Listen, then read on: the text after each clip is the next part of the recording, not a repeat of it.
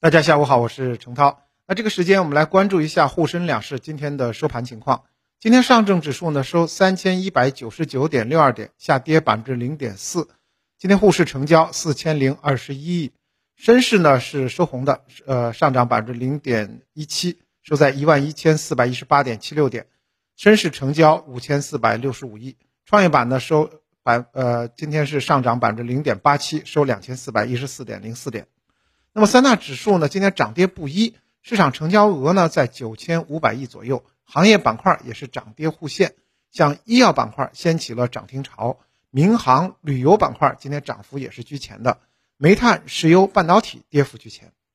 从消息面来看呢，相信大家都关注到了，今天呢，国家联防联控是发布了关于进一步优化落实新冠肺炎疫情防控措施的通知，这个通知呢提出了新十条。包括科学精准划分区呃风险区域，进一步优化核酸检测，优化调整隔离方式等等。通知也指出，不再对跨地区流动人员查验核酸检测阴性证明和健康码，不再开展落地检。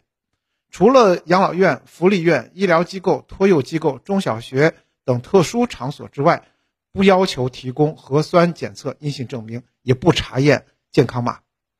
那这个消息发布后呢，携程平台上的机票瞬间搜索量猛增百分之一百六，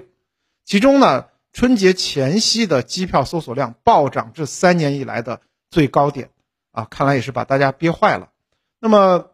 携程研究院就表示说，在科学化、精准化的大趋势下，防御措施也更显灵活性。本次调整之后呢，将对旅游出行市场形成显著利好。目前呢。啊，正值元旦、春节两个重要的这个旅行前呃高峰期的前期，那么在各后续呢，各地落实好啊新的落地政策之后呢，预计元旦春节市场或成为旅游市场三年以来最重要的转折点。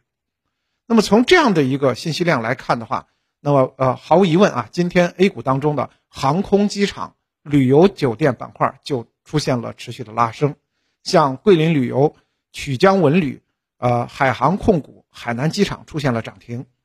啊，峨眉山 A 还有中青旅、西域旅游、吉祥航空、华夏航空也是纷纷冲高。中金研究表示说，在历经了三年的低迷之后，作为周期板块的航空业已经积累了强大的向上的势能，疫后盈利呢有望超过二零一九年。从海外的经验来看呢，出行政策放开之后，补偿性需求会大幅的释放，票价也有望大幅上涨。预计行业到二零二四年供求关系有望恢复到这个疫情前水平。同时呢，国内经验来讲的话，就是经济舱全价提价以及国际线放开，可能会带来高价高票价的弹性，有望带动航空盈利呢超预期。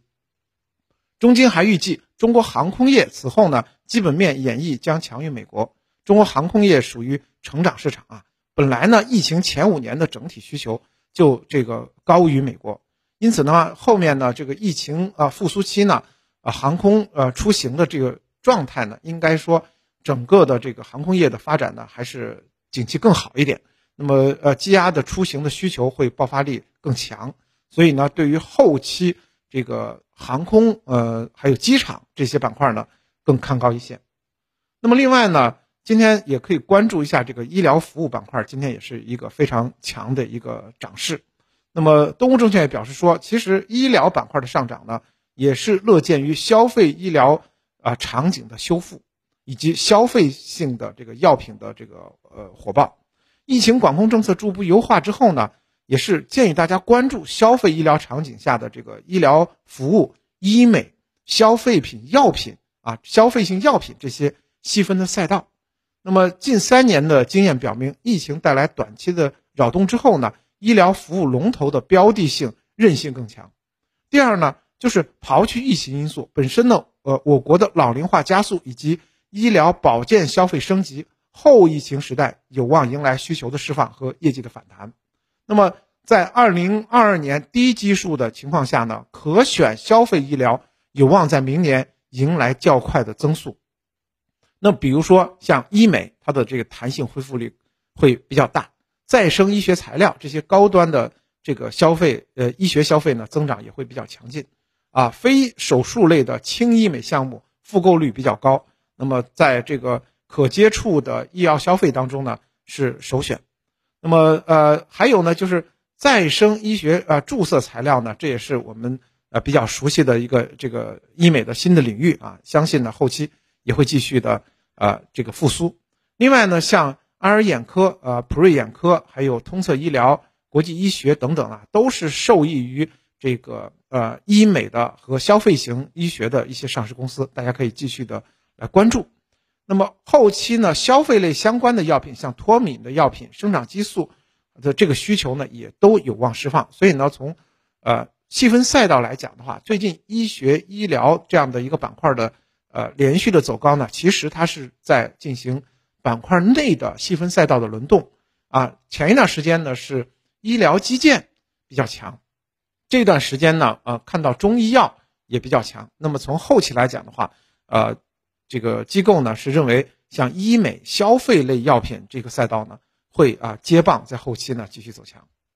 那么指数在拉升突破了三千二百点之后呢，应该说近期的走势没有之前那么强劲了，其实也是在意料之内。因为很多的个股呢出现了良性的调整，